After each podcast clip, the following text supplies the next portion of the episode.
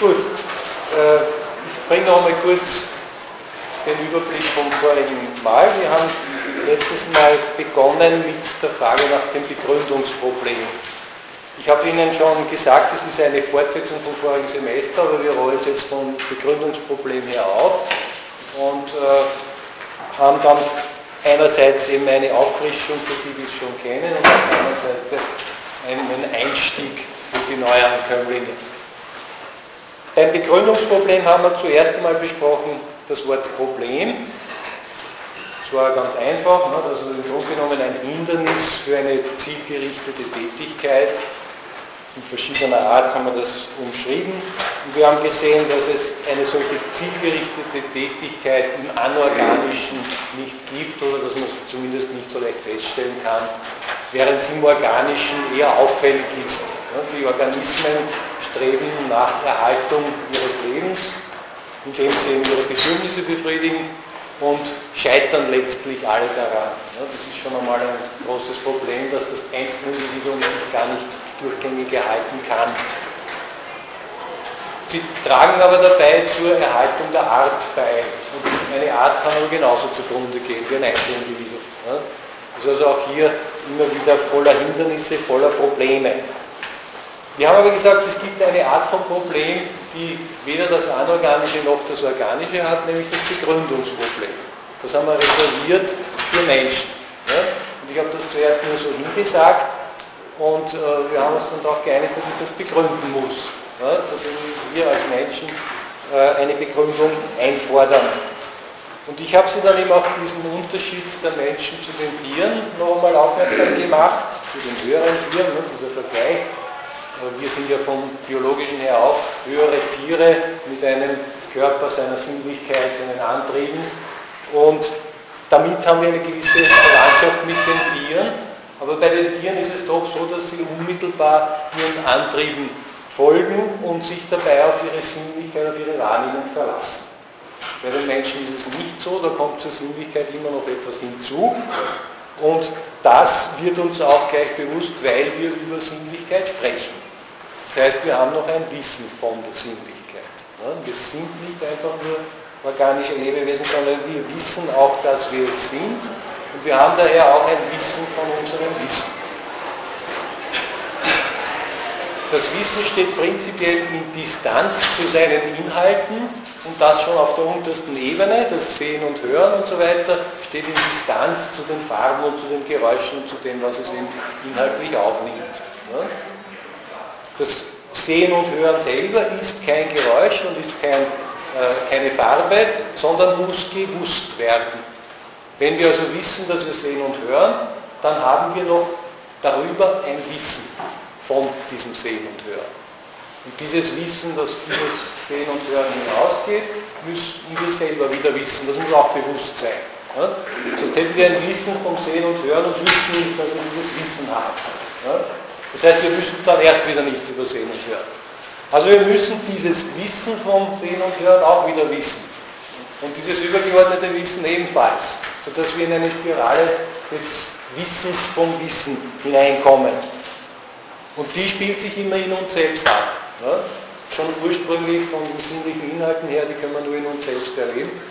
Also wir müssen diese Spirale des Wissens in uns selbst nachvollziehen und sind daher eben ein Wissen, das sich selber weiß und das sich selbst auch als Gegenstand weiß, als Körper weiß, sind ein Ich. Ein Ich, das sich selbst Objekt ist. Dass es zugleich Subjekt und Objekt ist. Wir wissen uns als wissendes Lebewesen. Und wir wissen auch, dass wir uns als wissendes Lebewesen wissen. Und so äh, geht das immer weiter hinaus. Und weil wir uns selber wissen, darum kommen wir auch auf unsere eigenen Schwächen drauf. Ne? Wir wissen die Begrenztheit unserer unmittelbaren Existenz. Da haben wir dann gesehen, dass gerade die Wahrnehmung eine ganze Reihe von äh, Mängeln enthält. Ich möchte jetzt nicht mehr alle aufzählen, aber prinzipiell kann uns die Wahrnehmung in verschiedenster Weise täuschen und sie kann uns vor allem sehr oberflächliche, immer nur sehr oberflächliche Erkenntnis liefern. Ne? Und nicht den Gegenstand selbst sondern wir müssen zur Wahrnehmung noch den Gegenstand hinzudenken. Ja, die Wahrnehmung ist nur eine Oberfläche und perspektivisch betrachtet. Wir denken dann in das Sinnenmaterial hinein noch die Einheit des Gegenstands, von dem wir die einzelnen äh, sinnlichen Eigenschaften auch wieder sinnlich aufgenommen haben. Und das heißt, wir begründen das, was wir sinnlich wahrnehmen, durch den Gegenstand. Ja? Die Erfahrung, die sich eben aus, Verbindung, äh, aus, äh, aus, der Verbindung von Wahrnehmung und Denken herstellt, die Erfahrung ist zugleich immer auch schon ein Begründungsvorgang. Wir führen das Wahrgenommene zurück auf einen Gegenstand, also auf mehrere Gegenstände. Also liegt hier Begründung schon drinnen und diese Begründung ist immer problematisch, weil wir nie genau wissen, was der Gegenstand selbst ist. Er zeigt sich ja in der Sinnlichkeit nicht als solch. Wir nehmen ihn an, wir denken ihn hypothetisch hinein, aber so viele Wahrnehmungen wir auch davon haben mögen, er bleibt hinter den Wahrnehmungen verborgen. Und daher ist es nicht sicher, dass wir ihn richtig hineingedacht haben. Wir haben also mit unserer äh, mit unserer Reflexion, mit unserem Wissen vom Wissen hier eine Kluft aufgerissen zwischen dem Grund, der dahinter steht, und dem Begründeten, das wir sinnlich wahrnehmen. Und diese Kluft können wir durch empirische Erkenntnis gar nicht schließen. Ja? Weil wir da immer wieder hinschauen müssen oder wahrnehmen müssen und dazu etwas hineindenken müssen. Dieselbe Problematik ist noch etwas ausgeweitet, haben wir besprochen, ne, dass wir nicht nur den einzelnen Gegenstand denken, sondern auch noch den Einfluss der Gegenstände aufeinander. Nämlich irgendwelche Kräfte hineindenken. Weil wir nicht bei dem stehen bleiben, was wir einfach so faktisch vorfinden, sondern von unserer Reflexivität her immer auch wissen wollen, warum wir es vorfinden, warum sich das vollzieht. Ne. Und dieses, diese Kräfte, sie sollen dann äh, begründen, warum die Gegenstände in dieser und jener Weise vorliegen, weil sie sich eben gegenseitig so und so gemacht haben. Gegenseitig beeinflusst haben, diese oder jene Beschaffenheit dadurch hervorgegangen ist. Das heißt, wir versuchen eben dann insgesamt die Ordnung und Regelmäßigkeit der Welt zu erklären mit solchen Kräften. Und das ist natürlich genauso wieder ein Begründen. Wir führen es zurück auf Gründe. Das Denken gibt sich nicht damit zufrieden, dass einfach faktisch etwas vorliegt. Das will wissen, warum. Weil es eben über das faktische Vorliegen immer hinaus ist. Ne? Wir haben gesagt, das Denken oder reflexive Wissen ist immer in Distanz zum Bewussten, daher steht es immer auch zugleich drüber. Es ist immer zugleich auch drüber hinaus und kann noch weiter fragen.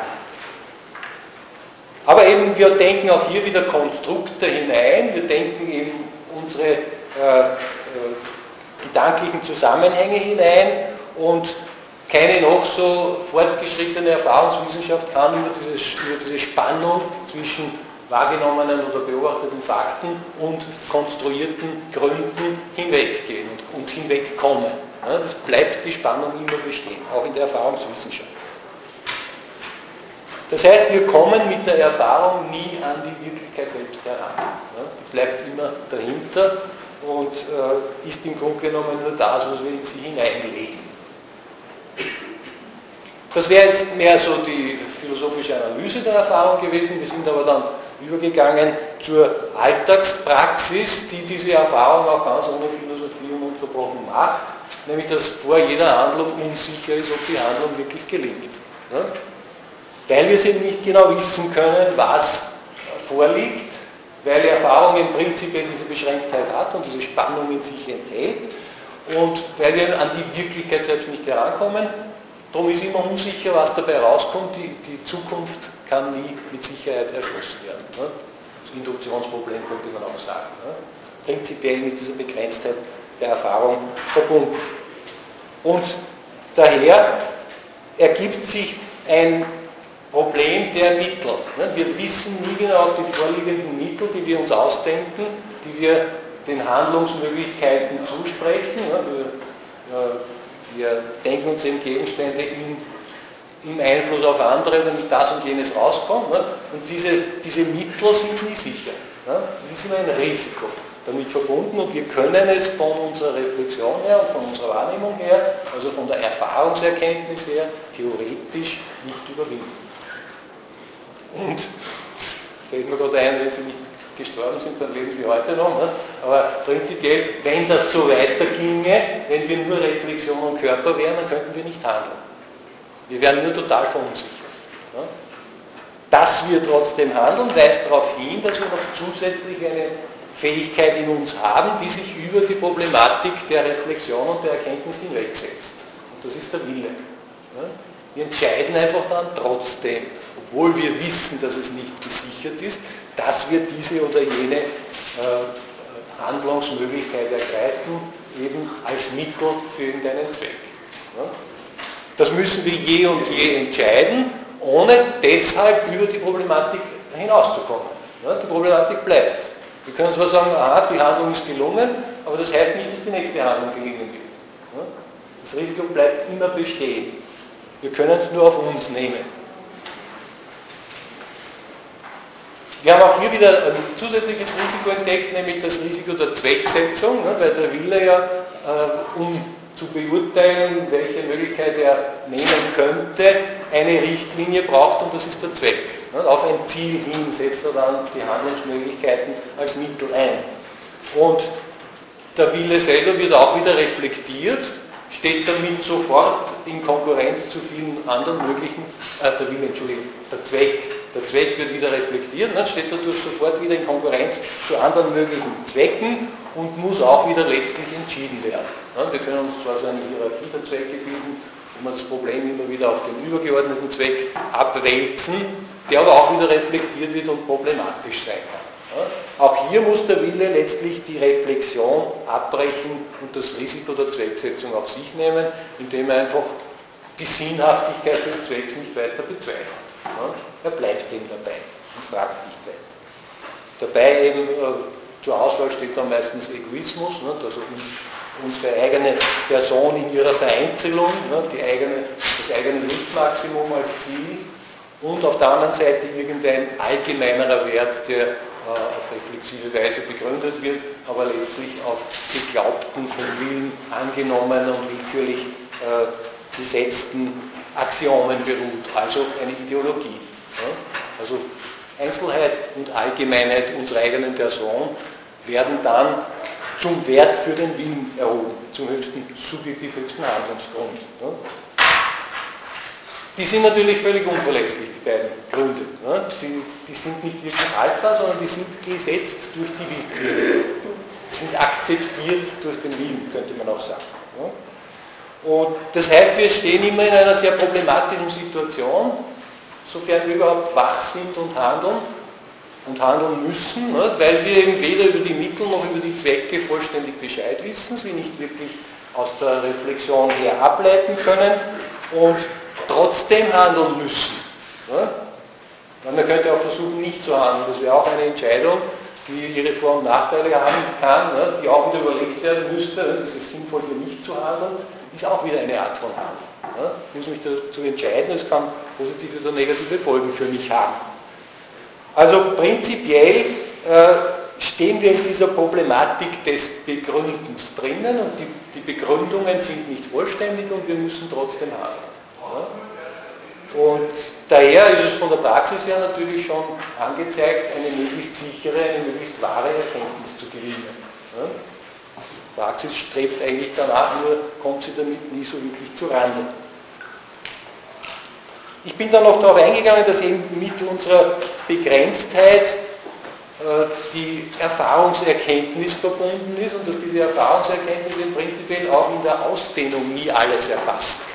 Also nicht nur die Problematik im Rahmen der Erfahrungserkenntnis, die Spannung von Wahrnehmung und Denken, sondern auch, sie bleibt immer beschränkt in ihrer Erkenntnis. Ja? Also im Kleinen gibt es dann massive äh, Erkenntnisprobleme mit der Unschärferelation, im Großen bleibt immer etwas draußen, was wir nicht erfassen können. Und wir müssen uns immer etwas noch draußen denken, was da ist äh, und auf das, was wir erkennen können, einen Einfluss nimmt.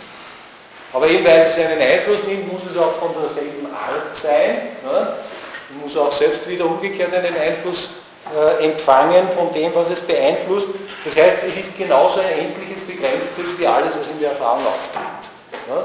In der Erfahrung tritt nur Begrenztheit Endlichkeit auf sowohl im Subjekt selber, ne, das äh, Ausgangspunkt der Erkenntnis mit der ganzen Sinnlichkeit und äh, Körperlichkeit, als auch in den Dingen. Das ne, sind lauter begrenzte Dinge, die sich gegenseitig beeinflussen, behindern, fördern vielleicht auch. Ne, jedenfalls äh, über sich immer auch hinausweisen, dass jedes begrenzte Ding noch ein anderes begrenztes außer sich hat. Und so sind wir zum Begriff der unendlichen Endlichkeit gekommen.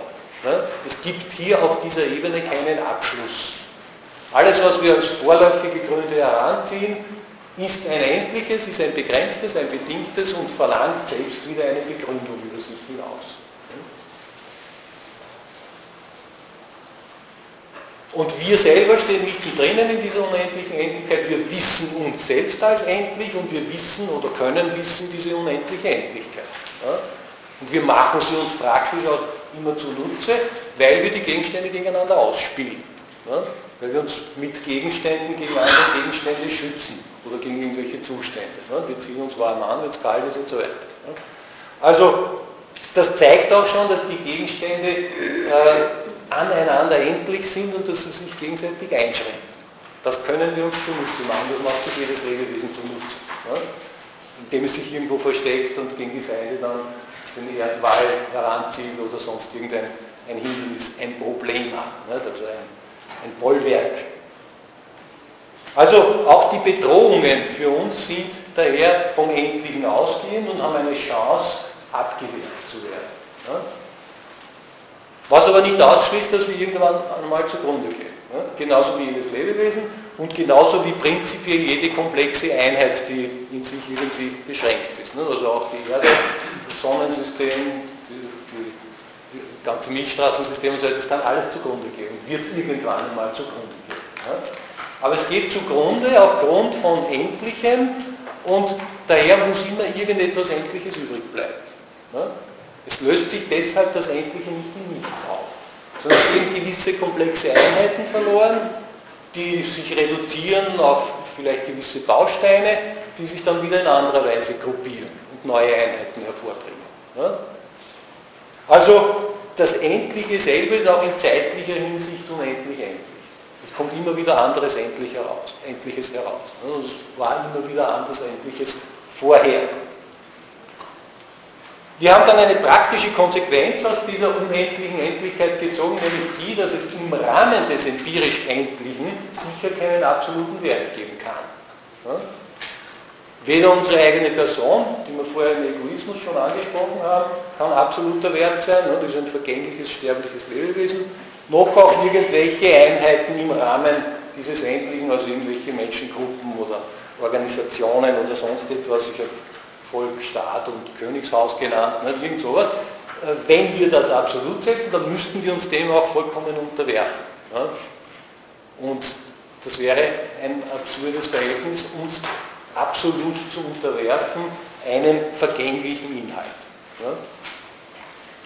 Also im Rahmen des empirisch Bedingten gibt es keine absolute Wertsetzung, sodass wir eben über diese empirische Welt hinaus oder über die empirische Bedingtheit hinaus nach dem absoluten Wert immer wieder suchen müssten. Ja? Man kann sich natürlich auch drum herum schwindeln und muss das mehr oder weniger in der Alltagspraxis und irgendwelche Ausweichmöglichkeiten willentlich entscheiden. Dabei setzt man im relatives Absolut für sich und macht einen Sinn daraus und handelt danach. Ne? Und man kann jederzeit draufkommen, dass das nicht wirklich haltbar ist. Und dann müsste die Sinnsuche von neuem einsetzen. Ja? Wenn wir also diesen Absolutheitsanspruch ernst nehmen, den unsere, äh, unsere Praxis uns auferlegt, ne, den der Wille aber dann immer wieder kurz schließt, wenn wir diesen Absolutheitsanspruch ernst nehmen, dann müssten wir ihn als, als Kritikpunkt, als Maßstab anlegen an alle äh, bedingten, begrenzten Lösungen ja, dann alle Vorschläge von Zwecken und höchsten Zwecken und müssten dann entsprechend kritisieren und draufkommen, dass das nicht haltbar ist und müssten darüber hinausgehen und weitersuchen. Ja. Und das wäre dann der Weg der Philosophie. Ja. Also wenn wir den Absolutheitsanspruch ernst nehmen, dann betreiben wir Philosophie. Die Praxis selbst enthält diesen Absolutheitsanspruch in sich. Ja. Sie äh, schließt ihn aber kurz, sie geht ihm nicht immer nach, ja, aber sie ist die eigentliche Wurzel für die Philosophie. Sie begründet, aber sie begründet immer nur vorläufig und unvollständig und kann daher jederzeit das Begründungsproblem haben und müsste sich dann eben an die Philosophie wenden. Ja. Wir haben dann noch überlegt, ob das überhaupt sinnvoll ist, das Absolute zu suchen in der Philosophie. Ne? Und ich habe Ihnen dann dieses äh, Argument auch vom letzten Semester schon gebracht. Kurz gesagt, wenn es Endliches gibt, muss es auch Absolutes geben. Ne? Weil Endliches sich nicht selbst begründen kann. Jedes Endliche, wie wir gesehen haben, ist unendlich auf anderes Endliche bezogen. Und hier tritt nie ein Grund auf, der das Endliche als solches halten kann. Trotzdem gibt es das Endliche. Ne? Also weil es Endliches gibt und das Endliche nicht, sich nicht selbst halten oder hervorbringen kann, äh, sondern immer wieder auf anderes angewiesen ist, daher muss es Absolutes geben. Und wir haben auch gesehen, dass das keine inhaltliche Lösung ist, sondern nur die Rechtfertigung für die Suche. Denn es ist damit nur gesagt, dass es Absolutes geben muss, aber in keiner Weise, was dieses Absolute ist. Und wenn wir keine Bestimmung dafür haben, dann kann sich die Praxis auch nicht daran orientieren. Das hilft uns also praktisch überhaupt nichts. Wir müssen philosophisch versuchen, jetzt eine Bestimmung des Absoluten zu bekommen. Und das ist sinnvoll einfach deshalb, weil es Absolutes geben muss. Also können wir es zumindest versuchen. Es sollte das Absolute so bestimmt werden, dass es uns eine Richtlinie für das Handeln sein kann. Und ich sage gleich dazu, aber derart, dass wir Selbstverantwortliche freie Wesen bleiben. Also es kann nicht in irgendeiner Dogmatik landen, die dann äh, unsere Freiheit vollkommen vernichtet.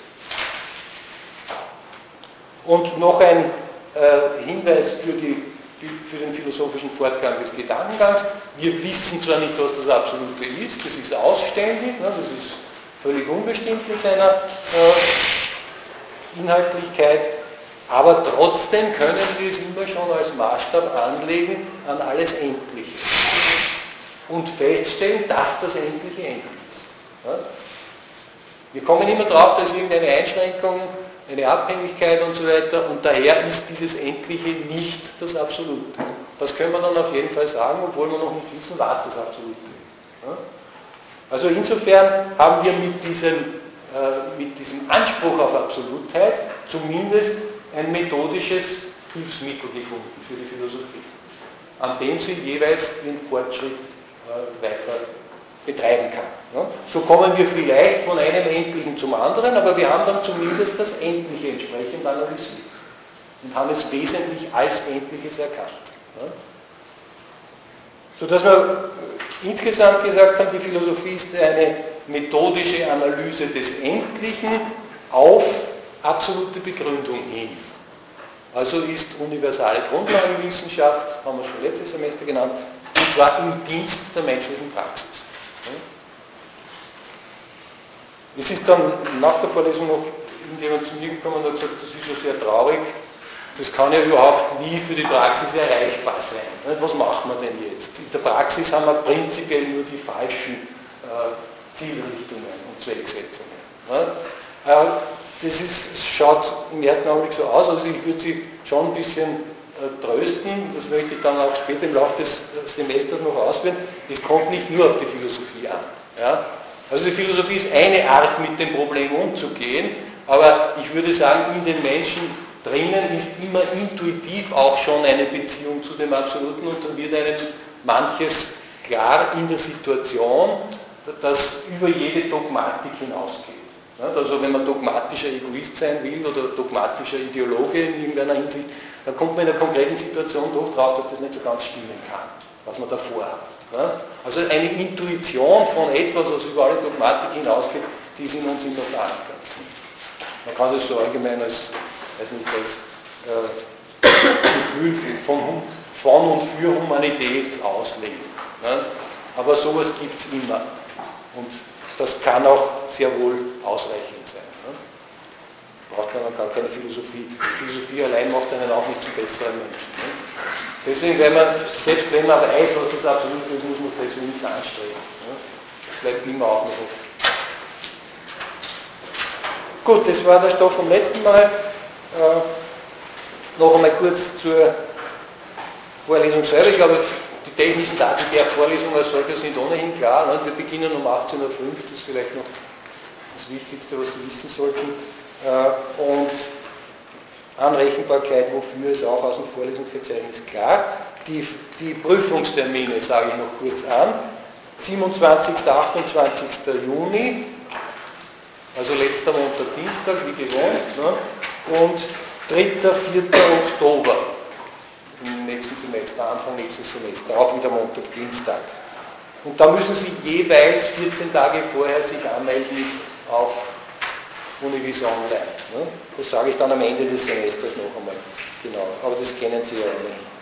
Ja, und der Ort ist mein Zimmer, also für den ersten Termin im Sommer, ein Zimmer im dritten Stock, äh, Stiege 3 am Garnic C. Ja, da müssten Sie sich äh, versammeln und zugleich auch mit, den, äh, den Leuten von der anderen Vorlesung.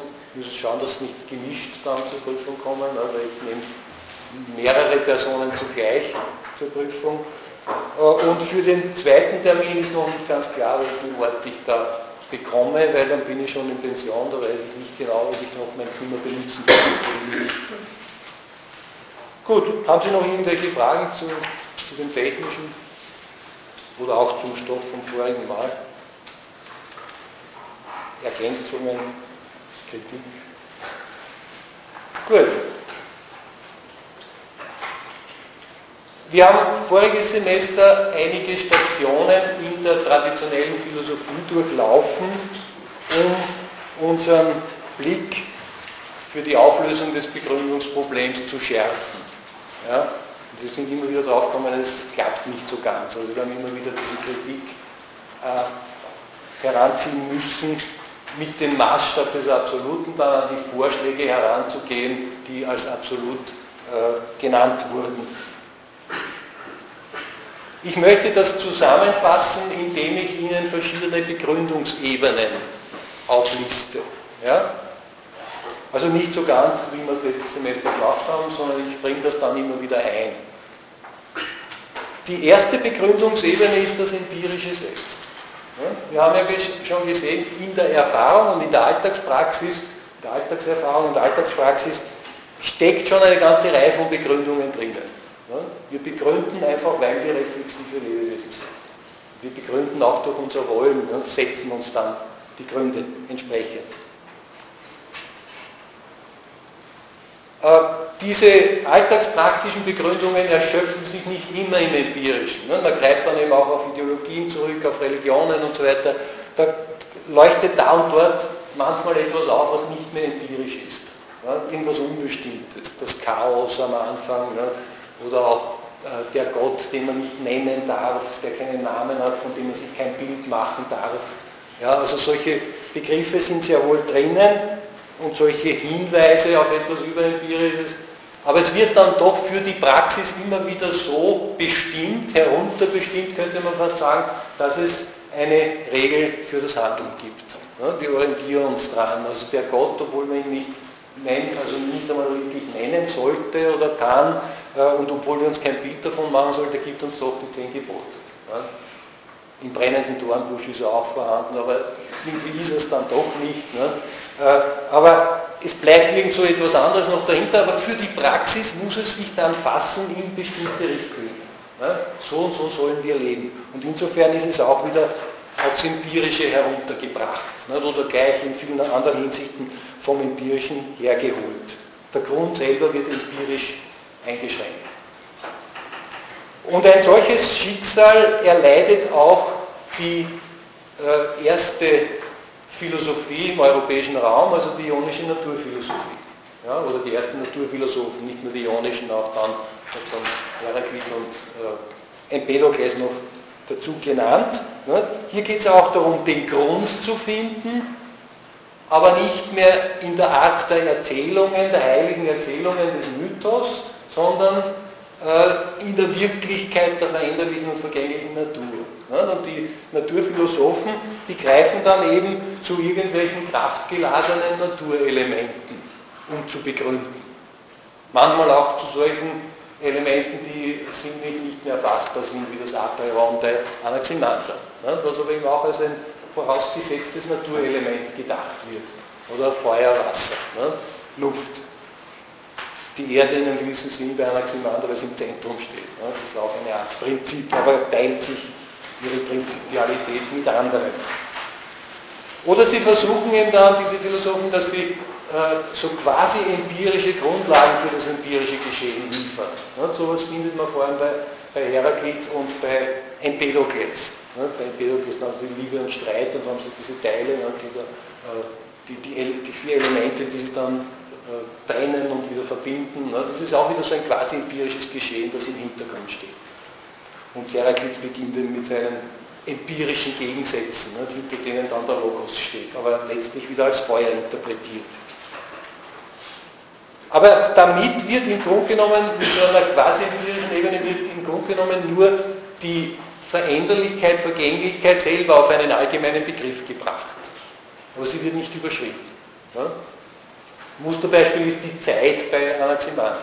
Ja, das ist ein Begriff, eine, eine Regel, eine Ordnung für das Geschehen, das aber selber eigentlich nur das Geschehen schildert und nicht darüber hinausgeht.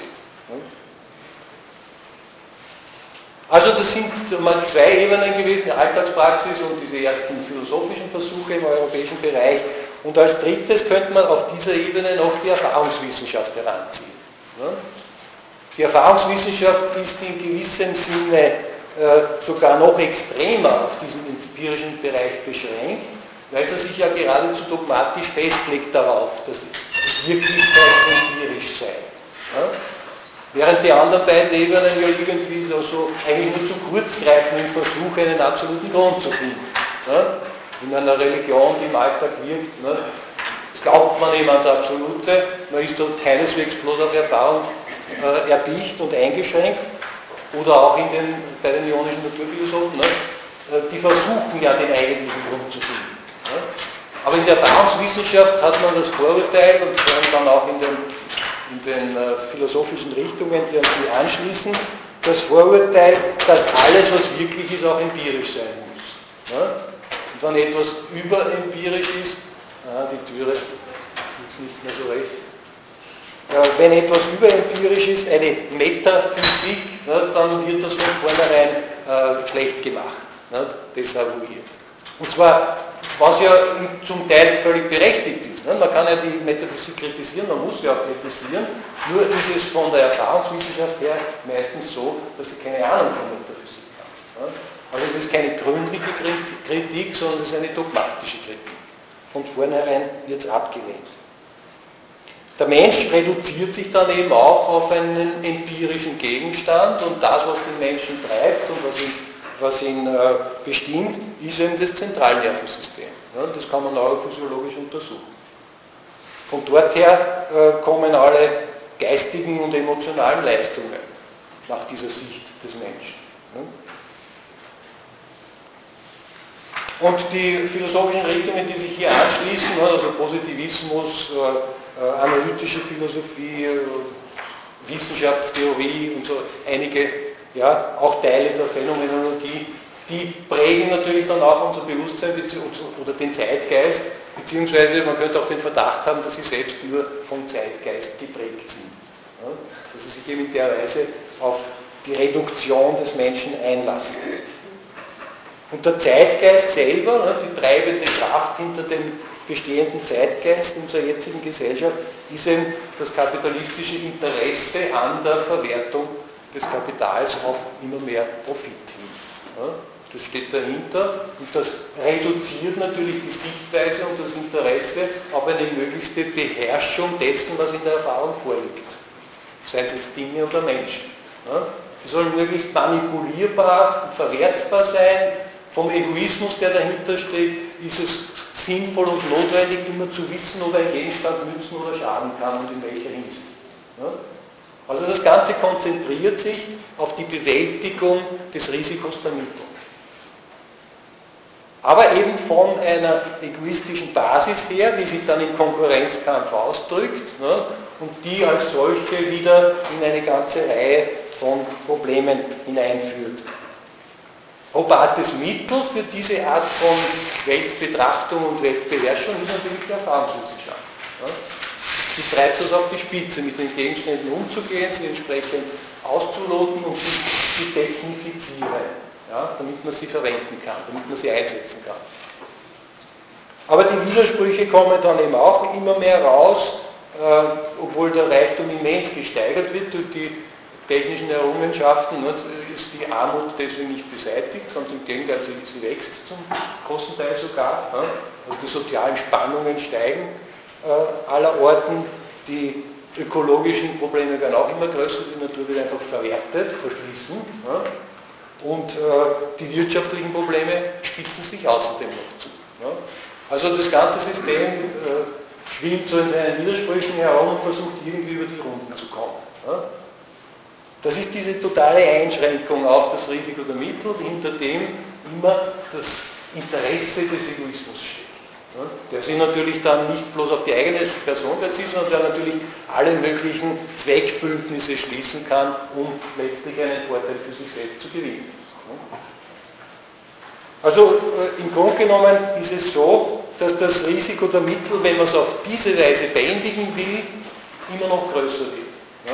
Weil das, was wir da hervorbringen, schadet uns dann im Rückschlag selbst wieder. Bringt die ganze Menschheit und die, Umwelt total in Gefahr. Ja? Äh, ich möchte jetzt nicht sagen, dass alle, die jetzt eine philosophische Position vertreten, die jetzt an der Erfahrungswissenschaft orientiert ist, dass die alle in der Weise ein kapitalistisches Interesse hinter sich haben ja, dass sie alle kapitalismushörig sind. Das ist nicht so, man kann trotz einer solchen empiristischen Sicht auch kapitalismuskritisch sein. Ja. Das ist am deutlichsten vielleicht bei Marx. Ja. Der Marx war ja von seiner Methode her ein totaler Empiriker. Aber er war natürlich zugleich ein ganz großer Kritiker des Kapitalismus. Ne? Wir haben ihn, ja? Also, ja, also wir haben ihn voriges Semester ein bisschen behandelt, ne? da haben wir schon gesehen, die Zweischneidigkeit dass er einerseits in, äh, kritisch gegen den Kapitalismus vorgeht, aber andererseits von seiner Methode her sich wieder reduziert aufs Empirische. Ja. Aber es liegt daran, dass Marx ja die Erfahrungswissenschaften nicht äh, sozusagen direkt mit dem kapitalistischen System in Zusammenhang mhm. bringt, mhm. sondern es quasi anthropologisch äh, als Notwendigkeit ja. des Bildungsprozesses der Gattung begreift, sich ja, ja. Natur anzueignen. Ja, ja, ja. Und unter diesem Gesichtspunkt erscheint es dann nur quasi notwendig, dass man sowas wie Erfahrungswissenschaft die ja, ja. Methodik vorgeht, ausbildet. Ganz genau. Weil Natur immer besser kontrolliert wird. Mhm. Mhm. Nur ist halt diese Bestimmung des Menschen, die bei Marx da zugrunde liegt, nicht, selber wieder meines Erachtens ganz vom kapitalistischen Geist geprägt, nicht, ohne dass er es selber merkt. Er verehrt ja auch die Bourgeoisie in dem Sinn, dass sie die Produktivkräfte entwickelt. Nicht. Und er stuft den Menschen ein als produzierendes Lebewesen, gemeinschaftlich produzierend. Das ist für ihn das Zentrum. Ja? Andere Ebene gibt es im Grunde genommen nicht, beziehungsweise wir haben es ja letztes Mal gesehen, ich möchte das jetzt gar nicht so deutlich ausführen, äh, diese Unbestimmtheit dessen, was da noch drüber ist. Ne? Diese Universalität der Natur, die eigentlich in ihrer Totalität nie zu erfassen ist? Die zu einem unbestimmten Begriff zusammenfällt. Schon, aber es ist Tatsache, dass Menschen sich äh, sozusagen ähm, die Natur aneignen, immer ja, ja. über Arbeitsprozesse. Ja, ja. Gehen im 20. Jahrhundert ja, ja. Menschen zum Beispiel als Mängelwesen bestimmt. Ja, ja, ja, freilich. Also, ja. ja, diese Tatsachen sind aber zu wenig. Ne? Wir haben gerade vorher gesehen, das Denken geht über die Tatsachen immer hinaus. Ne? Und wenn wir Zwecke brauchen und vor allem letztlich einen absoluten Zweck, eine Sinngebung brauchen, dürfen uns nicht an die Tatsachen halten. Weil die sind interpretiert von uns, schon von gewissen Interessen her. Ne? Und über alle diese bedingten Interessen müssten wir noch einmal hinausfragen. Ja, das worauf ich nur hinaus wollte, ist, dass man das Prinzip der Erfahrungswissenschaften rückführen kann auf ein Prinzip in der Praxis, ja. auf, auf pragmatische Verhaltensweise ja, ja, und wie wir mit Dingen umgehen. Ja, ja, und zwar über Versuch und Irrtum versuchen ja, wir auch in unserer Lebenswelt immer besser mit den Dingen zurechtzukommen. Ja, freilich, aber das ist nur eine Ebene. Ja, nur eine Ebene. Das ist ja nur die eine Ebene. Und die ist selbstverständlich. Ne? Klar, sonst könnte man nicht überleben. Aber es ist noch nicht zwingend im Zusammenhang mit Kapitalismus betrachten. ja, ja, darum sage ich, es gibt auch Kapitalismuskritiker, ne, die dann trotzdem Erfahrung als die grundlegende Methode heranziehen. Ne? Und das mag sie mein Beispiel. Ja? Es gibt auch andere, die in diese Richtung vielleicht nicht so extrem, ne? gut, schließt sich einiges an an Marx. Ne? Man kann die kritische Theorie noch heranziehen, ne? bis zu Habermas hinauf, der aber schon in seiner Kritik am Kapitalismus sehr viel äh, Wasser in seinen Wein gegossen hat. Ne? Und ja, man könnte auch, weiß nicht, Bertrand Rassel heranziehen, der war immer kritisch, ja, obwohl er analytischer Philosoph war. Ne? Also es gibt natürlich Ausnahmen. Ja? Also ich will das nicht gleichsetzen. Wer immer sich reduziert auf empirische Methode, müsste zugleich auch kapitalismushörig sein. Ja? Das will ich damit nicht sagen. Es gibt auch andere. Und umgekehrt muss man auch sagen, wenn es eine Philosophie gibt, die über das Empirische hinausgeht, also eine Metaphysik, dann heißt das nicht, dass sie gesellschaftskritisch sein muss. Ne? Ganz im Gegenteil, und das ist ja auch ein Angriffspunkt vieler Kritiker, hat die Metaphysik sehr oft die Gesellschaft stabilisiert und gerechtfertigt, ne? die bestehende Gesellschaft. Und drittens kann man auch dazu sagen, selbst wenn Gesellschaftskritik geübt wird, heißt das nicht, dass die Alternative, von der her sie geübt wird, eine wirklich humane und akzeptable ist. Ne? Also es gibt ja auch Kritik, was weiß ich, von, von einem Rassismus her, ne? dass die Gesellschaft nicht rassistisch genug ist. Auch sagen, Gesellschaftskritik, bravo, ne? aber wohin soll das gehen? Das verschlimmert die Situation. Gut, das waren also jetzt ein paar Beispiele im Rahmen des Empirischen als erste Begründungsebene. Ja? Ich gehe jetzt zur zweiten Begründungsebene weiter und das habe ich überschrieben mit das Nicht-Empirische. Ja? Es liegt nahe, wenn man mal das Empirische in der Weise äh, einschränkt und kritisiert, dass man sagt, lassen wir es hinter uns, gehen wir über das Empirische hinaus, versuchen wir dort unser Glück. Und diesen Schritt, diesen entscheidenden Schritt über die Erfahrungswelt hinaus hat ihm in der europäischen Tradition Parmenides getan. Ja, den habe ich letztes Semester auch besprochen. Und für ihn ist eben das Wesentliche alles Endlichen, alles, was da aneinander bedingt und, und veränderlich und vergänglich ist, ne, alles dessen, äh, das Wesentliche alles dessen ist für ihn einfach, dass es ist, dass es vorhanden ist. Ja? Und zwar ganz gleichgültig, was es ist. Das können jetzt Gegenstände sein, das können auch Vorstellungen sein, ganz gleichgültig. Das einzig sichere daran, das einzig Beständige daran ist, dass das, dass es überhaupt existiert. Also es ist nicht abhängig von anderen empirischen Gründen, wie bei den Naturphilosophen, ne, die das eben verschieben auf eine andere Ebene der Erfahrung immer noch, sondern es geht wirklich über die Erfahrung hinaus, denn die Gleichgültigkeit gegenüber dem Was und gegenüber dem Inhalt führt auf eine Ebene, wo wir mit Erfahrung und Wahrnehmung nicht mehr erkennen können. Weil Erfahrung und Wahrnehmung macht immer Unterschiede. Da unterscheiden wir das eine vom anderen. Dieses Das als solches, das überall gleich ist, können wir nicht mehr denken.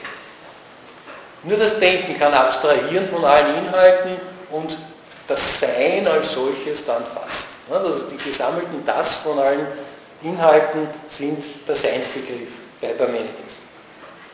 Und das ist das einzig Wahre. Ja? Das Sein als solches. Gleichgültig, also jede Täuschung ist. Man kann sich also nicht mehr täuschen auf dieser Ebene. Ja? Wenn man sich täuscht, kann man sagen, ich habe mich getäuscht, das ist, die Täuschung ist wahr. Ja? Wenn ich eine Illusion habe oder sonst einen Traum oder was, eine Fantasievorstellung, die ist eben ein Traum, eine Fantasievorstellung. Das Ist ist überall mit dabei. Das Ist lässt sich nicht beseitigen. Und daher ist das Sein selbst das einzig Wahre, das einzig Gültige, das einzig Bleibende. Und wenn wir jetzt Bestimmtheiten wieder hineinbringen ne, und uns an die Erfahrung und die Wahrnehmung halten, dann ist das der Irrtum für Parmenides. Weil das ist das Veränderliche, Vergängliche, das nicht Dauerhafte, nicht Haltbare. Also es gibt eigentlich nur das Sein, Monismus des Seins. Es gibt gar nichts anderes.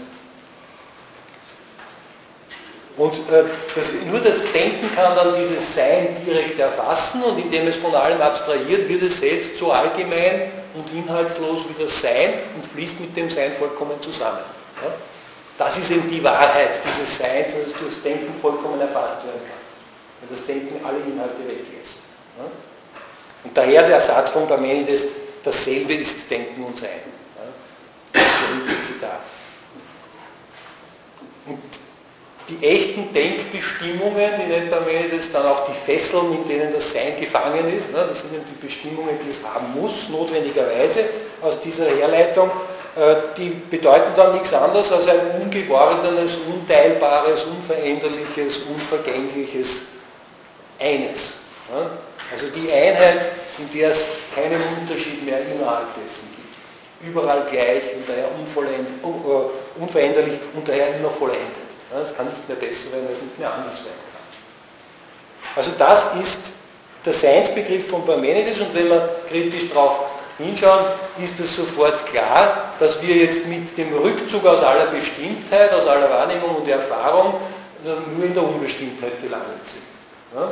Also dass da überhaupt nichts Positives mehr daraus resultiert, dass die ganze Vielfalt der differenzierten praktischen Welt verlassen wird und dass wir in einer Negation äh, aufgegangen sind. Ja? Die Unbestimmtheit als Negation aller Bestimmtheit.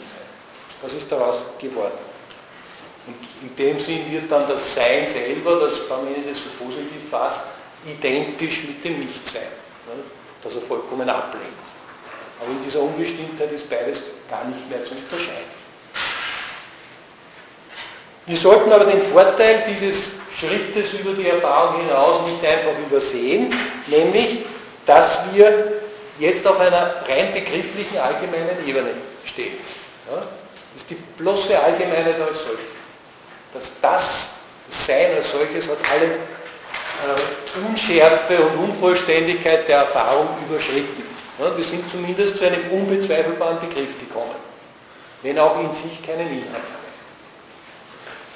Also wir haben einen, einen echten Schritt in der Ebene gemacht. Nicht? Also ich würde sagen, über die vorherige Ebene hinaus. Es ist eine andere Begründungsebene dadurch erreicht. Nicht?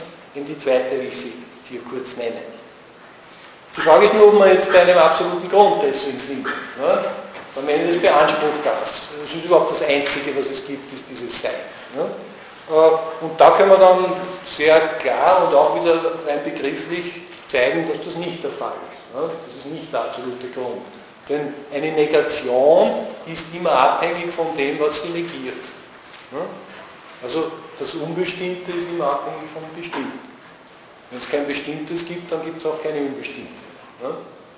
Es kann überhaupt nur aneinander äh, gefasst werden. Also die, die Unbestimmte, diese Negation des Seins bringt sofort das Sein in ein nicht absolutes Abhängigkeitsverhältnis von etwas anderem.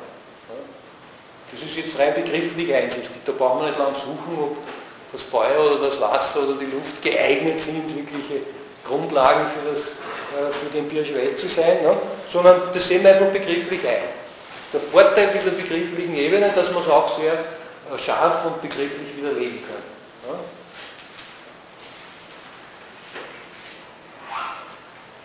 Also äh, die Absolutheit ist schon einmal äh, widerlegend. Ne? Es kann nicht das Absolute sein. Es gibt diese Doppeltheit. Die Negation verweist auf etwas anderes.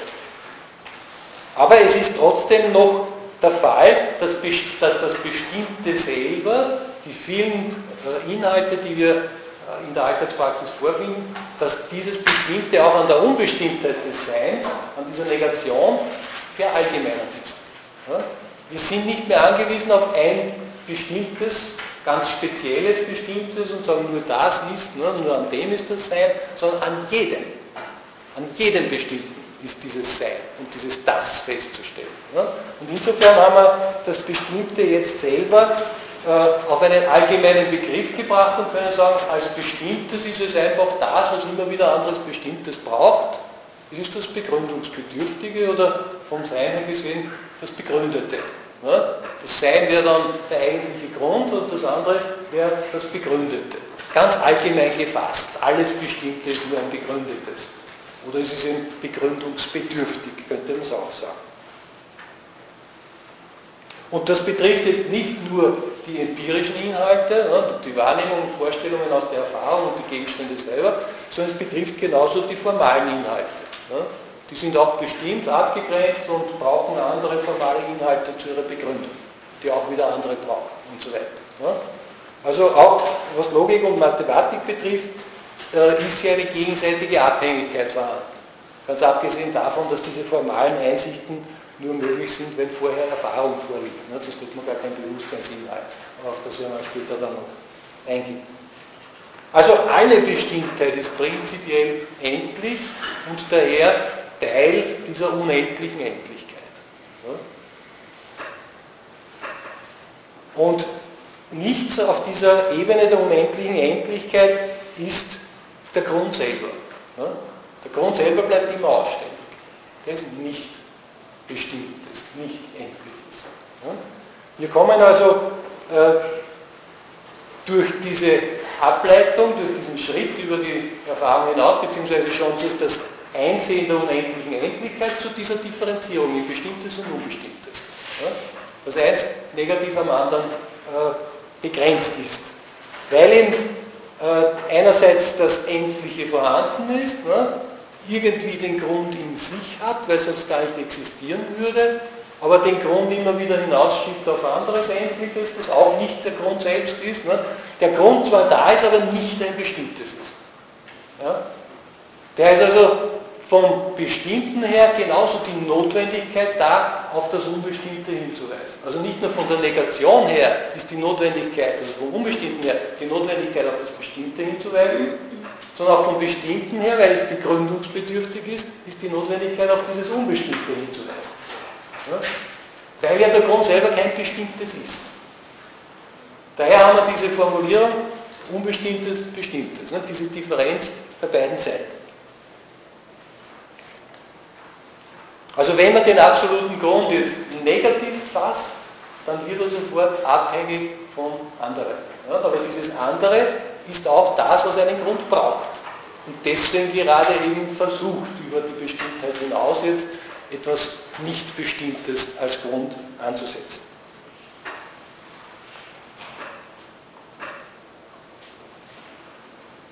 Also weil wir hier keinen äh, bestimmten Grund finden können, ist dieses Verhältnis von Bestimmtheit und Unbestimmtheit im Grunde genommen das Begründungsproblem selbst. Ja? Aber jetzt allgemein gefasst. Es zeigt dem, dass auf der Ebene des Begründeten der Grund selber nicht zu finden ist. Obwohl er immer schon da ist. Ja? Sonst gäbe es das Begründete gar nicht. Also im Grunde genommen sind wir hier jetzt durch Parmenides bei einer begrifflichen Formulierung des Begründungsproblems selbst gelandet. Ja? Nicht mehr bloß eben so ein Suchen in der Erfahrung, vielleicht findet man doch einmal was Absolutes, ne? sondern über die Erfahrungsebene hinaus ganz streng denkbar. Ja? Das Begründungsproblem stellt sich. Alles Endliche ist wegen seiner Wirklichkeit zugleich begründungsbedürftig.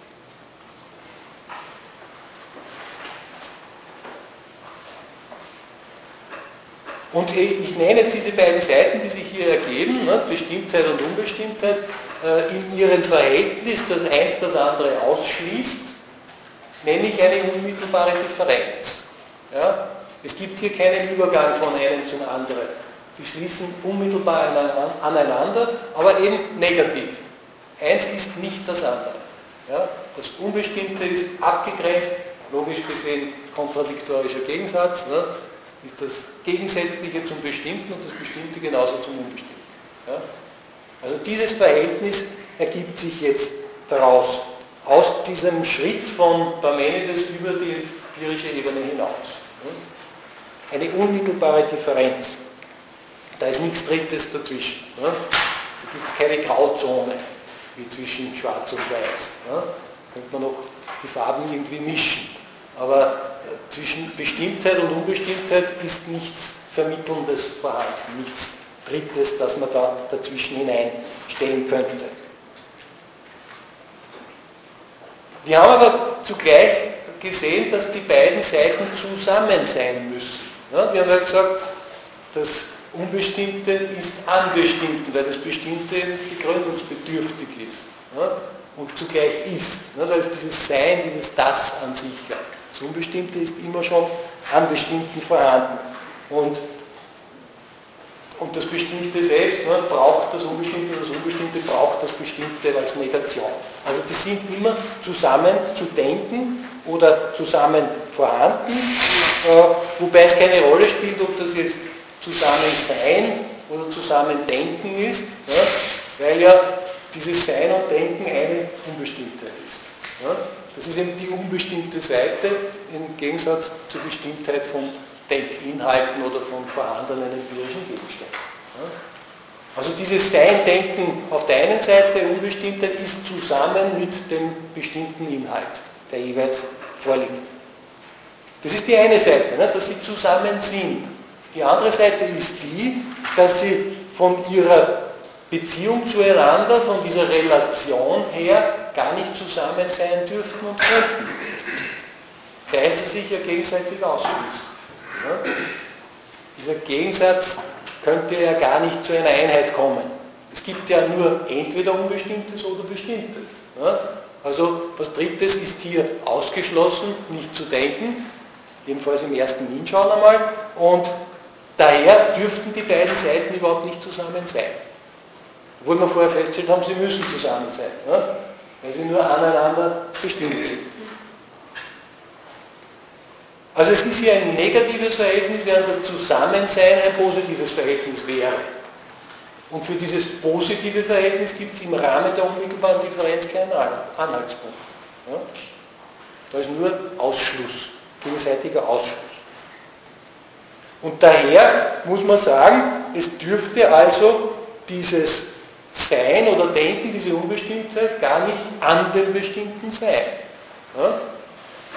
Weil es ja nicht dorthin kommen kann, ne? weil die gegenseitige Ausschließung da ist. Oder es dürfte dieses Bestimmte auch nicht gedacht sein, ne? weder Sein noch gedacht sein. Die beiden Seiten können nicht zusammenkommen.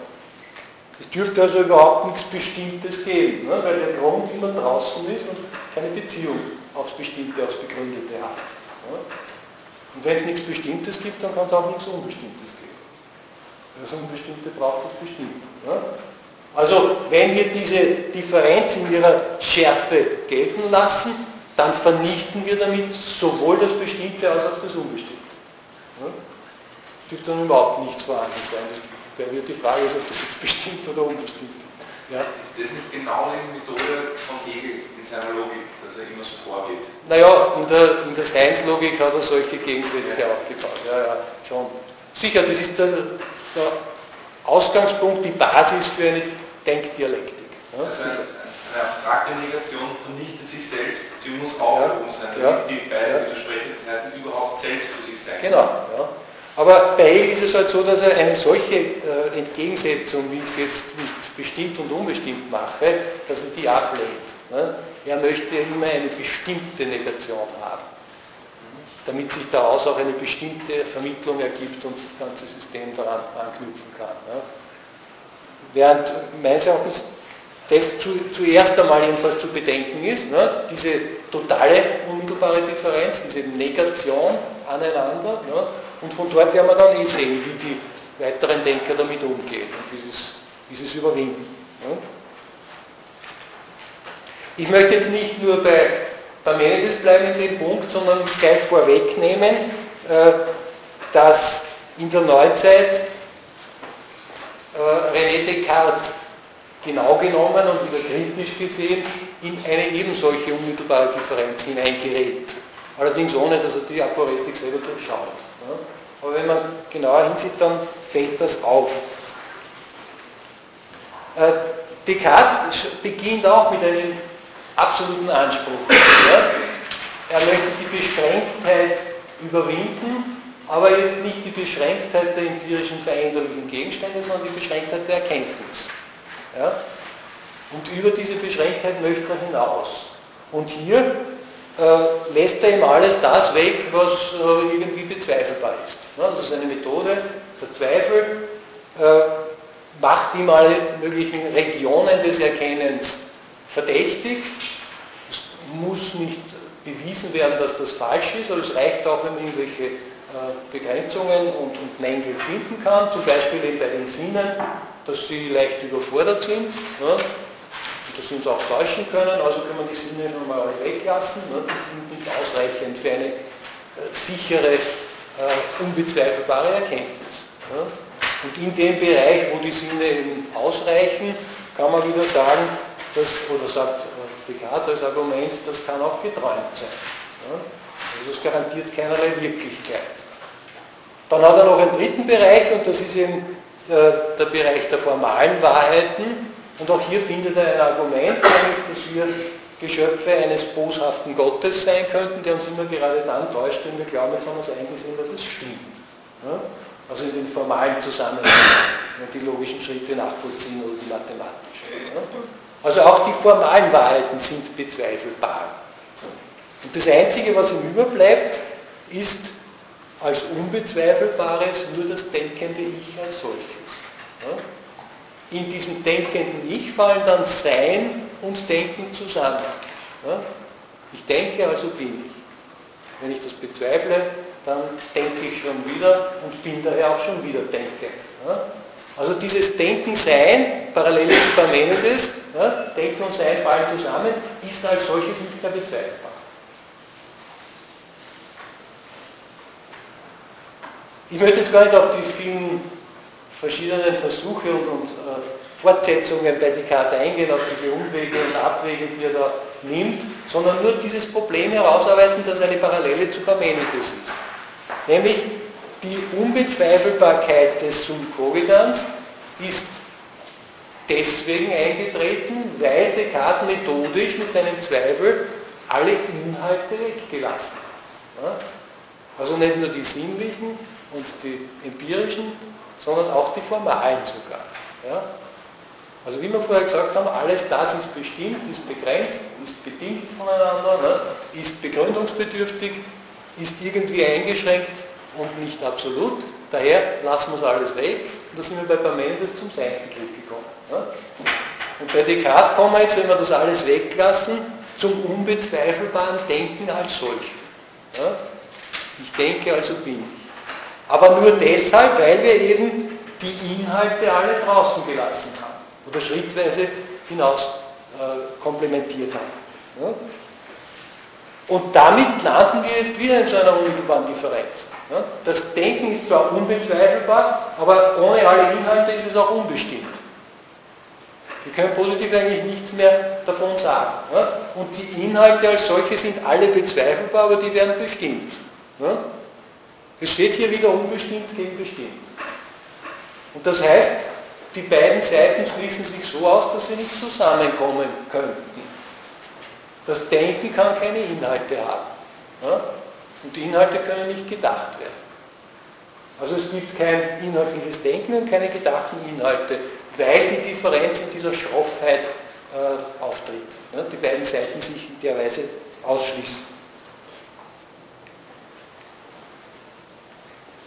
Äh, Descartes unternimmt dann noch äh, weitere Anstrengungen, nämlich auch in dem Sinn, dass er die Differenz, die ich hier nenne, im Denken des Ich, im Sum Covidans, nicht als letzte Ebene ansetzt, sondern das Sum Covidans selber noch als endliches Denken ja, und dann eben einen Gott darüber setzt, von dem her die eigentliche Absicherung kommen soll. Nur ist es so, dass dieser Gott, wenn man genauer hinschaut, auch lauter negative Eigenschaften hat, ne, wie allmächtig, allwissend und unabhängig und unendlich und solche Sachen. Ne? Auch die Causa Sui ist ein, ein, Problem in sich, ich gehe jetzt nicht auf alles im Detail ein. Also dieser Gott, dieses Prinzip reduziert sich auf bloße Negation. Und deswegen wird er einfach identisch mit der Unbestimmtheit des Subjekts selbst. Ja? Also wenn wir die unmittelbare Differenz haben zwischen Unbestimmtheit und Bestimmtheit, dann fällt der Gott auf die Seite der Unbestimmtheit. Und daher bleiben wir trotz dieses Gottes und dieser Begründung bei Descartes einfach in der Differenz stecken. Ja? In dieser Aporetik der beiden Seiten, die miteinander nicht vereinbar sind. Also hier setzen sich die beiden Seiten gegenseitig voraus auf der einen Seite und können deswegen auch nicht absolut sein, ja? weil eins braucht immer schon das andere und keins von beiden ist wirklich absoluter Grund. Ja? Ich habe das abgekürzt immer wieder so genannt, dass ich gesagt habe, sie sind aneinander unbegründet. Ja? Eben weil sie sich gegenseitig brauchen und keines wirklich die Basis sein kann. Und jede von beiden Seiten ist daher, auch das, was wir Grund genannt haben, ne, äh, ist selbst nur ein Endliches oder eine Komponente des Endlichen. Ja, zeigt sich jetzt in der unmittelbaren Differenz. Wir haben überhaupt den Grund nicht erreicht sondern wir haben nichts anderes gemacht, als die Endlichkeit als solche auf einen allgemeinen Begriff gebracht. Dass hier zwei Seiten notwendig einander einschränken. Und die Folgeprobleme, dass sie eigentlich daher überhaupt nichts mehr miteinander zu tun haben dürfte und dass eigentlich die ganze Endlichkeit nicht sein dürfte. Das ist aber dann äh, ein Problem, das über die Endlichkeit wieder weitertreibt oder über diese Formulierung des Begründungsproblems hinaustreibt. Also müssen wir zu einer dritten Begründungsebene weitergehen. Ja? Diese dritte Ebene habe ich überschrieben mit der Denkstruktur. Kommt erst dann raus, was darunter zu verstehen ist. Äh, es ginge jetzt, wenn wir nach dem Absoluten suchen, darum, dass wir im Endlichen selbst die entsprechende charakteristische Gegensätzlichkeit finden, von der her wir dann auf ein vorausgesetztes Absolutes schließen können. Also wir sollten das äh, entscheidende Gegensatzpaar finden, das die Endlichkeit wirklich charakterisiert. Und wenn wir das gefunden haben, dann müsste sich von dort her auch eine äh, weitere Ebene erschließen lassen, von diesem zutreffenden Begriff des Endlichen her.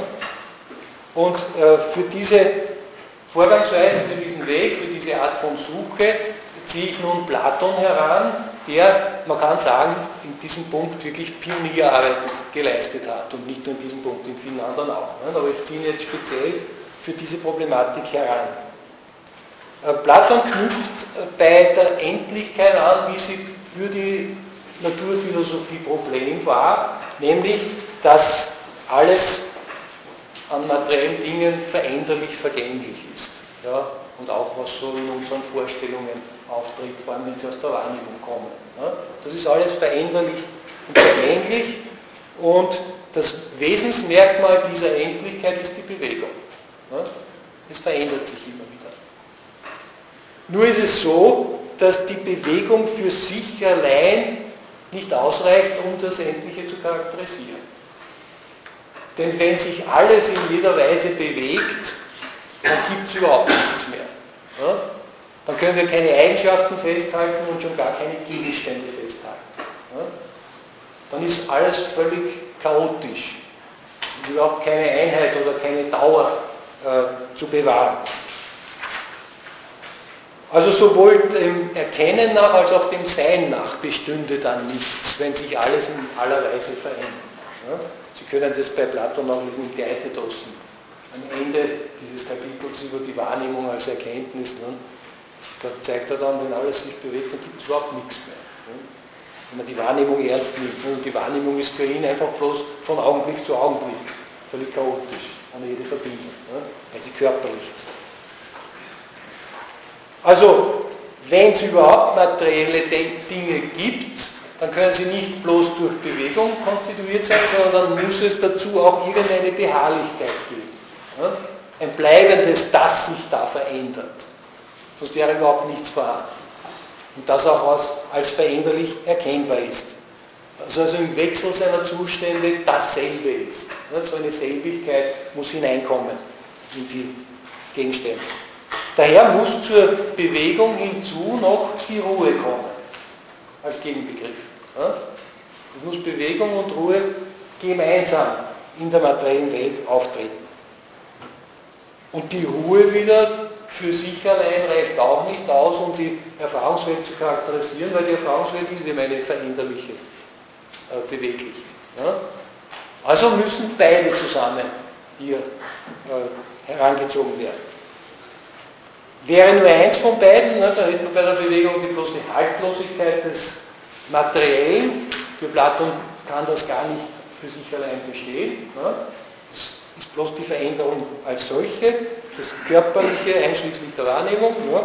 Und mit der Ruhe für sich allein, da hätte man nur die Erstarrung, in der sich nichts verändern kann, da müsste man von allen veränderlichen äh, Eigenschaften und Gegenständen abstrahieren und würden wieder im bloßen Denken des Seins bei Parmenides landen. Also in dieser völligen Unbestimmtheit des Seins. Ja? Also, wenn wir die beiden voneinander trennen, dann sind sie jeweils nichts. Auf der einen Seite das Chaos, auf der anderen Seite das unbestimmte Sein, das zugleich nicht sein ist. Ja? Diese bloße Negation. Also nur wenn sie zusammen sind, konstituieren sie die materielle Welt. Und Platon bleibt aber jetzt bei dieser materiellen Welt nicht stehen, sondern er zieht sogar im Rahmen der Endlichkeit noch eine weitere Begründungsebene ein. Er argumentiert damit, dass die äh, veränderlichen Dinge entstehen und vergehen, keinen Halt haben und dass das, was aber bleibt, was vor den Dingen schon war und nach den Dingen noch weiter bleibt, der jeweilige Begriff dieses Dinges ist. Ja? Der Begriff als solcher hat Bestand. Also auch wenn das Pferd erst entsteht und nachher wieder vergeht, die Idee des Pferdes, wie das dann meint, die ist immer schon vorausgesetzt. Die ist das Bleibe. Und die ist zugleich auch, die jeweilige Idee für irgendeinen empirischen Gegenstand, ist zugleich auch die Substanz dieses Gegenstandes. Es ist die Art, die allgemeine Art, in die alle Einzelexemplare hineinfallen, trotz ihrer Veränderlichkeit und Vergänglichkeit. Äh, und es ist das, was diesen Gegenständen überhaupt das Sein gibt. Ja? Weil es das Bleibende ist. Und nicht nur das Sein, sondern zugleich auch die wesentliche Bestimmung. Also die Idee ist die Wesensbestimmung eines jeden Dinges, ja, wodurch es überhaupt erkannt werden kann, eine Erkennbarkeit hat. Ja.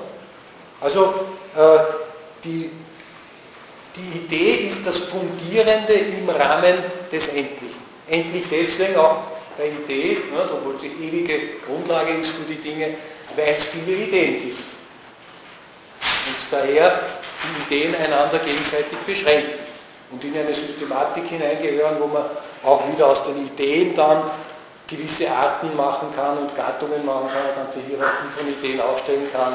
Also eine Ideenwelt, die Platon aber nirgendwo explizit dargestellt hat. Das ist die ganze Systematik der Ideen, hat immer nur so Andeutungen gemacht. Aber im Prinzip ist es eben eine Vielheit von Ideen und daher gehört das auch noch zur Endlichkeit, diese begründende Ebene. Man kann auf jeden Fall sagen, dass äh, Platon das Körperliche, das Materielle durch Geistiges fundiert. Ja? Das Geistige ist das eigentlich Seiende. Diese Ideen sind das eigentlich Seiende, während das andere nur äh, ja, graduell, relativ existiert. Ja, in, in seiner, äh, seinem Entstehen und Vergehen immer wieder verschwindet, kein eigentliches Sein hat. Und mit seiner Ideenlehre könnte man auch sagen, erweitert er und setzt er fort diese idealistische Philosophie, die bei Parmenides schon angelegt ist, wenn er eben Sein und Denken gleichsetzt. Ja? Weil dieses Prinzip bei Parmenides nur durch Denken erfassbar ist und mit dem Denken identisch wird. Ja? Also diese begriffliche Ebene, die wir uns von, von äh, Parmenides her erschlossen haben, die soll bei Platon gewahrt bleiben. Ja? Das Geistige ist das eigentlich Fundierende. Nun sind die Ideen selber eben auch zur Endlichkeit gehörig und wenn der Begriff der Endlichkeit korrekt war, dass hier Ruhe und Bewegung zusammenspielen müssen, dann muss diese äh, Differenz auch in den Ideen auftreten. Also auch bei den Ideen muss es Ruhe und Bewegung geben. Und die Ideen sind eben als solche ein Gedachtes. Sie sind Begriffe. Und wenn sie etwas Gedachtes sind, dann sind sie als solches mal Ergebnis und Bleibendes und damit haben wir hier auch die Ruhe im Ideenbereich fixiert. Ja, das sind die Ideen selber. Die, sind, die repräsentieren die Ruhe. Aber als Gedachtes setzen sie zugleich ein Denkendes voraus und dieses Denkende ist tätig am Gedachten. Ja? Das vergleicht das Gedachte miteinander, unterscheidet es, ordnet es, systematisiert es. Ja? Und dieser Denkprozess dieser Erkenntnisprozess am Gedachten, das ist die Bewegung im Rahmen der Idee. Ja? Also auch hier muss beides vorhanden sein. Wenn ein Gedachtes wäre ohne einen Erkenntnisprozess, dann wäre es nicht gedacht. Ja? Und wenn ein Erkenntnisprozess nichts denkt, dann ist er auch nicht vorhanden. Also auch hier muss Ruhe und Bewegung zusammenkommen. Muss beides zusammenspielen. Das ist äh, bei Platon auch so eine Andeutung darauf, dass über den Ideen noch ein Denkendes drüber steht, das äh, alles an äh, Inhalten, an Ideeninhalten weiß und denkt. Ne? Also der Gott der da oben drüber steht. Aber das ist nur die Andeutung, der Beweis für dieses Übergeordnete läuft anders bei Platon. Dazu setzt er ihn bei der unmittelbaren Differenz an, ne? nämlich von Ruhe und Bewegung. Wir haben ja gesagt, auf allen Ebenen des Endlichen haben wir Ruhe und Bewegung. Ja? Und die müssen zusammen sein, damit überhaupt dieses Endliche, sei es jetzt Gegenstand, materieller Gegenstand oder sei es Idee, damit dieses überhaupt vorhanden ist. Muss Ruhe und Bewegung beides vorhanden sein.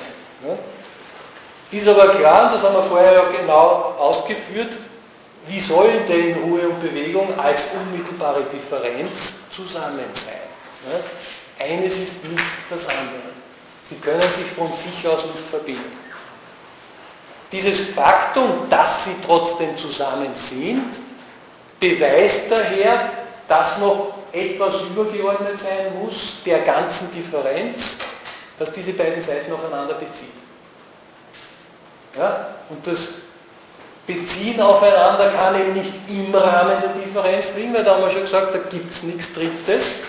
Das Dritte ist eben ausgeschlossen aus dieser Ebene der Zweiheit. Ja? Es ist ausgeschlossen, es steht drüber. Es muss die ganze Differenz in sich einschließen. Allerdings ist es nicht bloß ausgeschlossen, sondern es muss zugleich auch diese ganze Endlichkeit durchdringen und überall, wo ein Gegenstand ist und wo eine Idee ist, muss dieses Dritte, dieses vermittelnde Dritte, die beiden Seiten zusammenhalten, Ruhe und Bewegung verbinden, aufeinander beziehen. Trotz ihrer Gegensätzlichkeit, die fällt deswegen nicht weg. Die bleiben gegensätzlich und eben deswegen muss ja das Dritte auch übergeordnet sein. Und kann nicht auf derselben Ebene liegen, weil sonst steht sofort wieder in der Alternative, ist es entweder das eine oder das andere.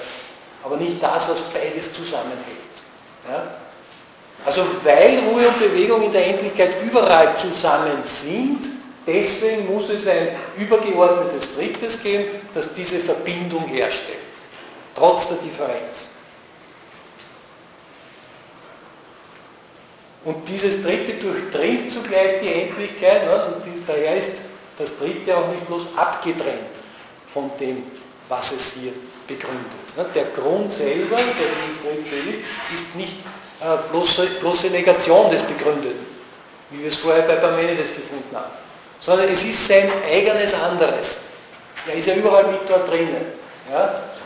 Und weil er der, der Endlichkeit überhaupt erst ihre Wirklichkeit gibt durch das Zusammenhalten von Ruhe und Bewegung, darum nennt Platon diesen Grund das Sein.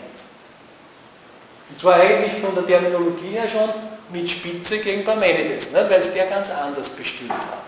In bloßer Gegensätzlichkeit zum Bestimmten. Ja? Und Platon bestimmt jetzt als Vermittlung dieser unmittelbaren Differenz, als drittes. Ja? Das zugleich eine Metaebene einnimmt und über die Problematik und Aporetik der Zweiheit der unmittelbaren Differenz hinausgeht. Ja? Diese ganze Aporetik in sich einschließt und ermöglicht. Ja? Grund der Endlichkeit ist. Also in dieser Funktion, dass äh, das Prinzip Ruhe und Bewegung verbindet und dadurch überhaupt die Wirklichkeit erst konstituiert, nennt Platon äh, es das Sein in einer anderen Hinsicht, nämlich weil es alles Endliche, die Vielheit alles Endliches, alles Endliche in sich einschließt und aufeinander bezieht, nennt er es die Einheit. Ja? Das ist die oberste Einheit, die Ordnung in die gesamte Vielheit des Endlichen bringt. Sowohl horizontal auf beiden Ebenen als auch vertikal, indem es die Ideen mit den materiellen Dingen verbindet. Ja? Wir haben jetzt also zwei Differenzen. Eine im Rahmen der Seiten und ja. dann noch die Differenz des Grundes zu dieser Differenz. Ja, genau. Ja. Aber zugleich auch die Einheit, bei, ja. weil zusammen ist, ja. die Differenz dazu mhm. und dann die gesamte Einheit. Das bedeutet Einheit von Einheit und nicht Einheit. Ja, ja, das ist genau diese Dialektik, die dann auch im deutschen Idealismus auftaucht. Ne? Identität von Identität und Differenz. Ja? Äh, man kann auch so sagen, eben auf der einen Seite unmittelbare Differenz und als drittes die Vermittlung. Ja? Aber die Vermittlung ist mit der unmittelbaren Differenz verbunden. Das ist ein Zusammenhang. Und ist eben nicht mehr abgetrennt davon, ja? sondern durchdringt die Vermittlung, äh, durchdringt die Differenz. Ne? Die Differenz wäre gar nicht vorhanden, wenn nicht die Vermittlung immer schon vorausgesetzt wäre. Ne? Dann gäbe es die Differenz gar nicht. Also kann man auch nicht sagen, das fällt auseinander, ne? sondern es wirkt hinein. Also insofern hier eine Systematik entsteht, die äh, Platon im Sophistes dann auch andeutet mit den Begriffen Selbigkeit und Verschiedenheit, ne? also dass jedes, äh, jedes, jede Komponente im Ganzen seinen Ort hat, aber zugleich auch verschieden ist von den anderen und in einer bestimmten Relation steht. Ja. Also diese Systematik wird hervorgerufen durch die Einheit des Prinzips. Weil es eines ist, ist die, die gesamte Ordnung. Ja. Aber wie stellt man sich dann die Ruhe im Organismus vor? Na, einfach, dass er vorhanden ist, dass er ein Ganzes ist, ein Bleibendes. Ne? Er. Bitte? Er ist ja nicht ruhig. Nein, nein, aber wenn er nur Bewegung wäre, dann gibt es ihn gar nicht. Ja? Wo ist die Ruhe? Was ist das? Naja, das ist das Gleichbleibende im Wechsel. Ja, wenn Sie sagen, bleibt ja nicht gleich. ja, aber äh, wenn er überhaupt nicht gleich bleibt, dann gibt es ihn überhaupt nicht, dann äh, folgen nur verschiedene Zustände. Ja? Aber nicht von etwas. Na, wenn Sie sagen, ein Tier ist hungrig und dann äh, läuft und, und holt sich was zu fressen, dann ist es nachher satt. Also es muss dasselbe Tier sein, das vorher hungrig war, das nachher satt ist. Naja, also es, ich kann diese Ruhe jetzt nicht entdecken. Ja, das ist aber an jedem Gegenstand so. Ne? Jeder Gegenstand, auch an Ja, Belebten genauso. Das ist Ja. eine ständige Bewegung. Ja, freilich, aber nicht nur. Weil es muss ja etwas sein, was sich bewegt, was sich verändert. Ne? Ja, aber ich, ich kann das Ruhige nicht finden. Naja, Sie haben den Begriff dafür. Ne? Wenn Sie sagen, das Tier, wenn Sie es so finden wollen mit den Augen ja, oder mit den Ohren, dann haben Sie immer wieder neue Eindrücke. Dann bleiben Sie genau auf der Ebene, wo Platon sagt, da gibt es kein, äh, kein Bleibendes. Ne? Sondern Sie müssen etwas hineindenken. Wie wir vorher auch gesagt haben bei den Gegenständen, wir haben von der Wahrnehmung her eine bloße Oberflächlichkeit, wir denken die Einheit des Also Gegenstands die. Ruhe ist meine Idee. In diesem Sinn, ja, nicht nur ihre persönliche, sondern für Platon ist das eine ontologische Ebene. Ja? Sind Ideen, die wirklich den Dingen zugrunde liegen und die selber noch gedacht sind durch dieses übergeordnete Prinzip. Aber wahrnehmen kann man die Ruhe nicht. Nein, natürlich nicht. Wir haben uns ja bei Parmenides schon verabschiedet von der Wahrnehmung. Ja? Wir sind ja schon ins rein begriffliche weitergegangen. Wir brauchen Ruhe, um die, ich meine, wie kommt man auf die das getan ist? Ja, wir kommen durch unser Denken drauf. Weil wir denkende Wesen sind. Naja, ausgedacht, aber nicht im Sinne der Willkürlichkeit. Sondern notwendig müssen wir das hineinlegen. Notwendig. Notwendigerweise, sonst haben Sie keinen Gegenstand. Die? Notwendigkeit ist die, dass sonst kein Gegenstand vorhanden wäre, der sich verändert. Ja? Bei Kant haben Sie dann sehr explizit gibt es nur Veränderung. Ja, aber dann dürften Sie diese Frage nicht stellen, weil Sie fassen mit dem Begriff Veränderung schon wieder alles zusammen. Ja?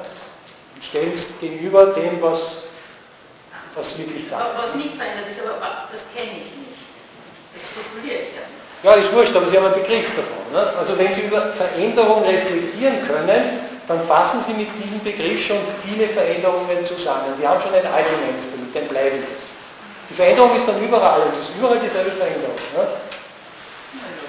Es Veränderung ist, ne? wenn Sie nur einen Begriff von Veränderung haben. Haben Sie alle Abwechslung, allen Wechsel in einen Begriff gefasst. Na, Sie dürfen sich selber nicht von Ihrem eigenen Denken ablösen. Das ist immer mit dabei. In jeder Erfahrung, habe ich vorher versucht zu zeigen, ne? In jeder Erfahrung haben Sie dieses Begründungsverhältnis, dass Sie die Wahrnehmung auf einen gedachten Gegenstand beziehen und auf Kräfte, die da spielen. Das ist alles schon gedacht. Das können Sie nicht wahrnehmen. Haben Sie die Schwerkraft schon mal gesehen? Sieht man nicht. Ja? Ja, man stolpert. Man spürt irgendwas. Ja, das sind Auswirkungen. Aber die Schwerkraft mit ihrer Gesetzlichkeit, die denken sie. Ja? Sollten Sie draufkommen, dass das im täglichen Leben ununterbrochen da ist, dieses Metaphysische, ne? wenn Sie das Physische auf das Sinnliche reduzieren. Dann ist in der Alltagserfahrung immer vieles drinnen, was nicht mehr bloß äh, sinnlich ist. Ja, ja gut. Äh, so weit sind wir gekommen. Nächstes Mal nochmal weiter. Danke dir.